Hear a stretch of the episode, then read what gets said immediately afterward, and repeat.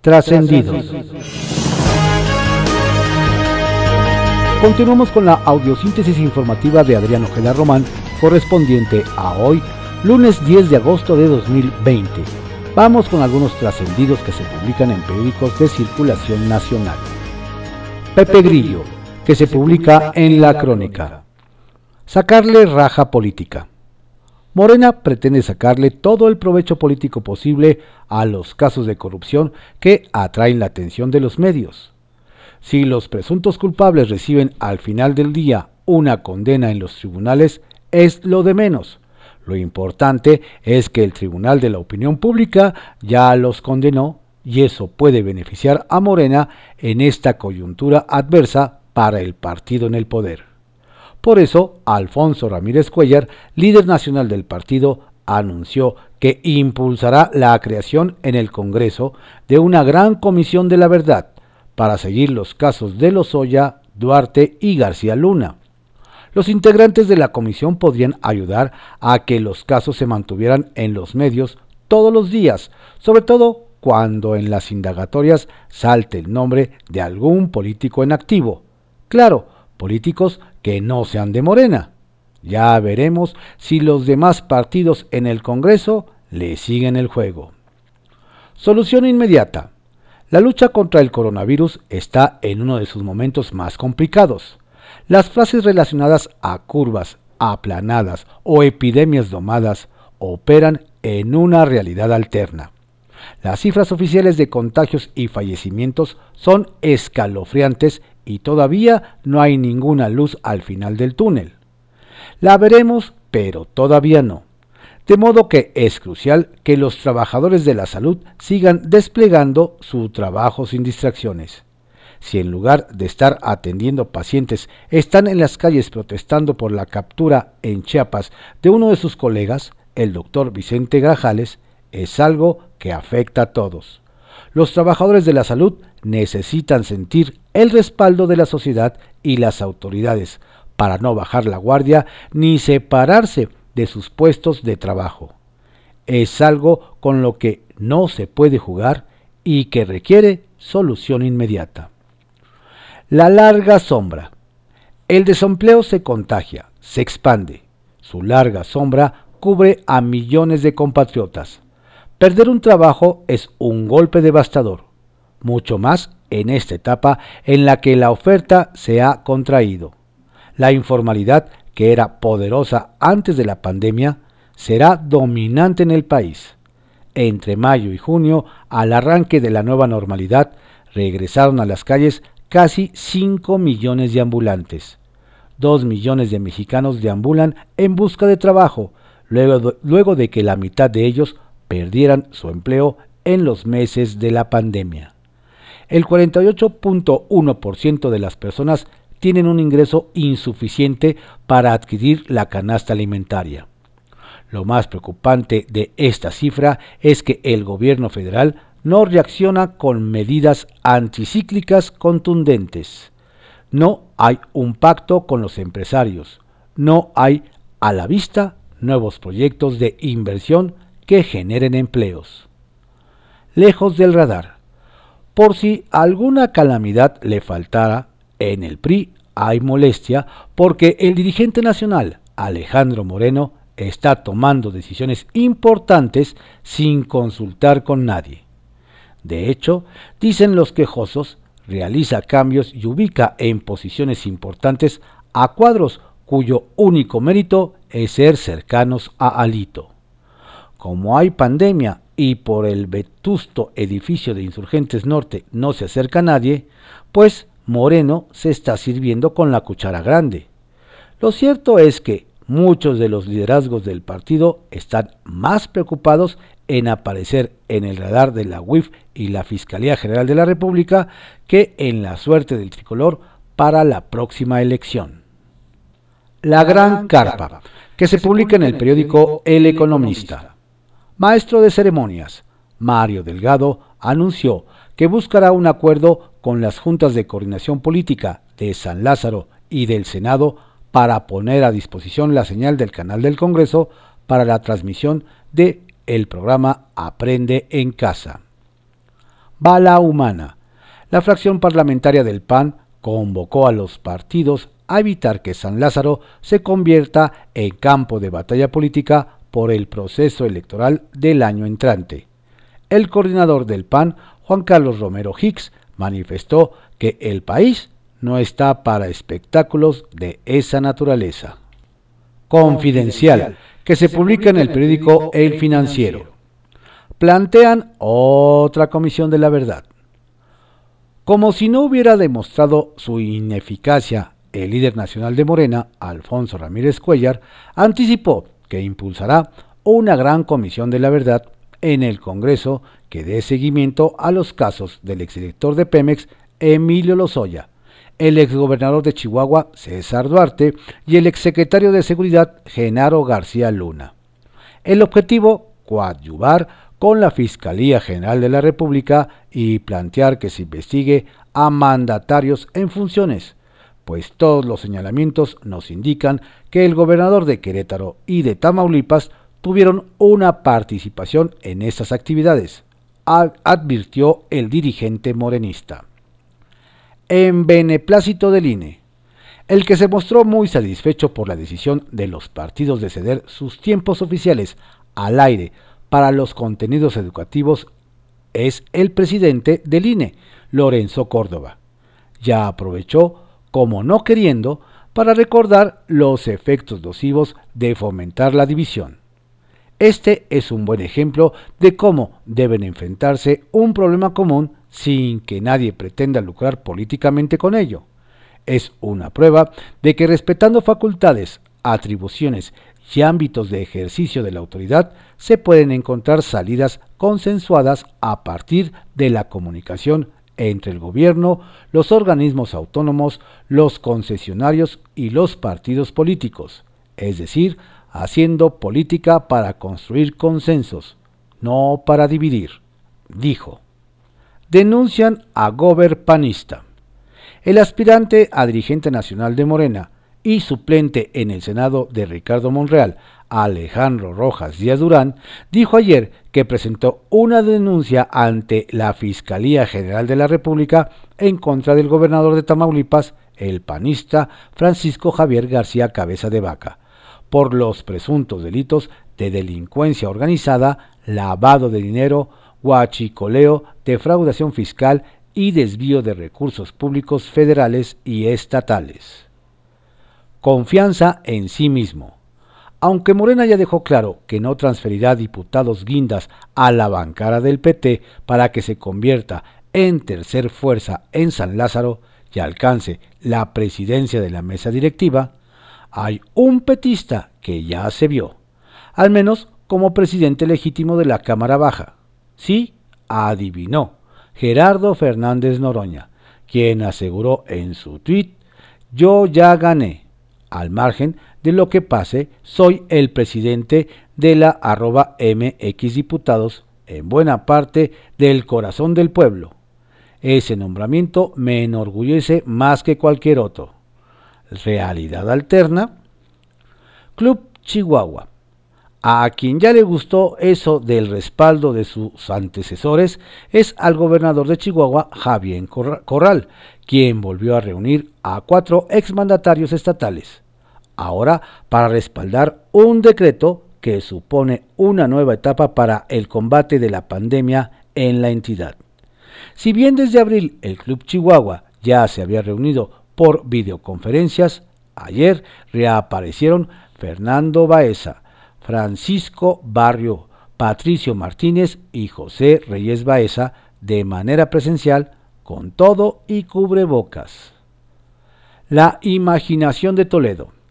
De acuerdo con una grabación atribuida al titular de Semarnat, Víctor Manuel Toledo, el funcionario habría sido convocado a una reunión para pedirle ser más accesible con Grupo México. La realidad es que el 29 de enero se llevó a cabo una reunión de trabajo con el secretario Toledo, convocado por el jefe de la oficina de la presidencia, Alfonso Romo, a fin de solicitar la respuesta de la autoridad sobre 18 trámites de cambio de uso de suelo pendientes por más de dos años vinculados a proyectos de minería sustentable en Sonora. Esos proyectos, que ya contaban con, con una manifestación de impacto ambiental aprobada por la Semarnat, estaba pendiente de resolución y determinación del pago correspondiente, estimado en 278 millones de pesos, a pesar de haber vencido los plazos legales para ello. A este respecto, Grupo México informó a la Bolsa Mexicana de Valores que no ha podido ni participado en reuniones con autoridades, incluyendo a las de Semarnat, en las que pretenda un trato de excepción o al margen de la legalidad. Templo Mayor, por Fray Bartolomé, que se publica en el periódico Reforma. Sería bueno saber qué entiende Norma Irena de la Cruz por autonomía. Cuentan que a la flamante consejera del Instituto Nacional Electoral la descubrieron filtrándole las conversaciones del instituto a John Ackerman. Entre la indignación y el desconcierto, se comenta que el otro día, durante una reunión virtual por Zoom, los consejeros sorprendieron a la recién llegada que tenía el teléfono abierto para que el morenista pudiera escuchar lo que ahí se discutía. El colmo es que inclusive han llegado a escuchar cómo Ackerman le tira línea a la consejera sobre qué decir y cómo votar. ¿Será que, la, que el académico no cree que De la Cruz puede tomar sus propias decisiones? ¿O será que se quedó con ganas de ser él mismo consejero? Más allá de que Ackerman se anime a responder esas preguntas, lo grave del asunto es que su intromisión en el INE deja en claro que los radicales de Morena siguen queriendo sabotear al instituto. Música de violines, maestro porque Gerardo Fernández Noroña se está despidiendo de su sueño de encabezar la Cámara de Diputados. El fin de semana publicó en Twitter que él es el presidente de San Lázaro, en buena parte del corazón del pueblo. Muy tierno y todo, pero eso en buen español significa que el PRI presidirá la mesa directiva. Y pues, lástima, Margarito. Muy emotivo estuvo el mensaje del rector Enrique Graue en la primera sesión virtual del Consejo Universitario.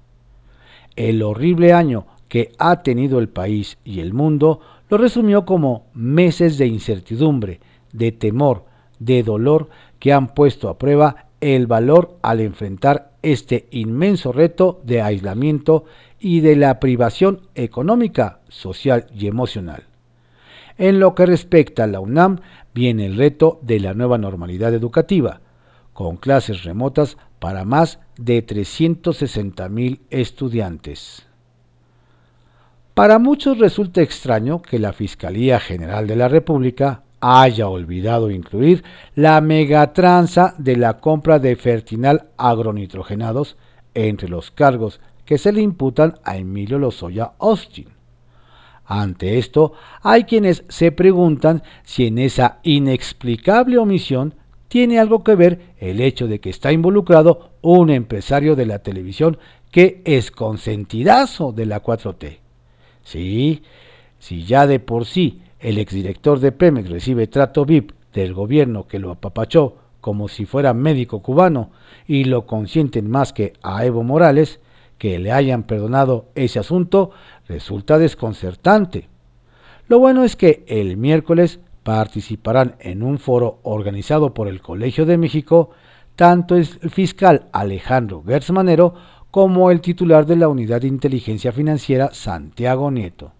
Será el momento ideal para preguntarles si es amor a los Oya o temor a alguna televisora bajo reserva, que se publica en el periódico El Universal.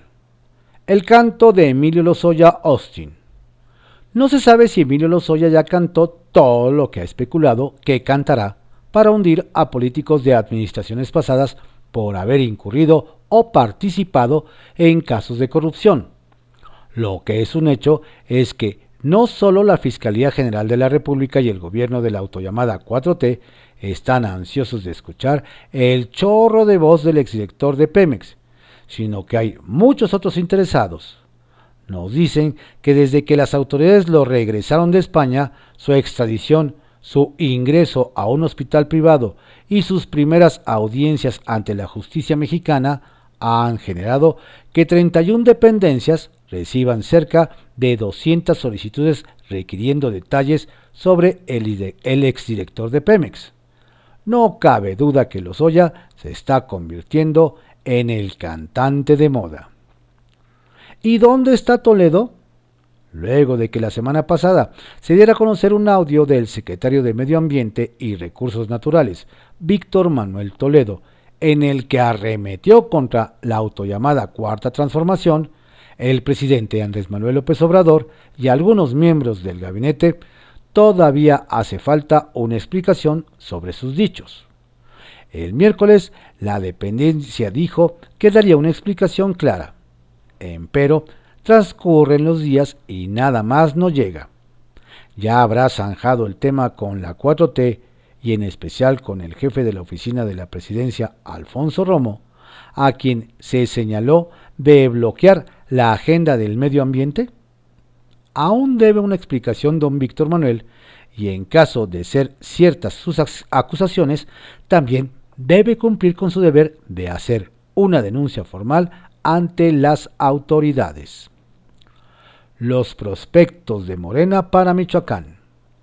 Michoacán es, como usted sabe, el único estado gobernado por el PRD, por lo que en las próximas elecciones es un bocado muy apetecible, por lo cual en Morena ya ven algunos posibles candidatos. Por un lado está el exdirector del Seguro Social, Germán Martínez.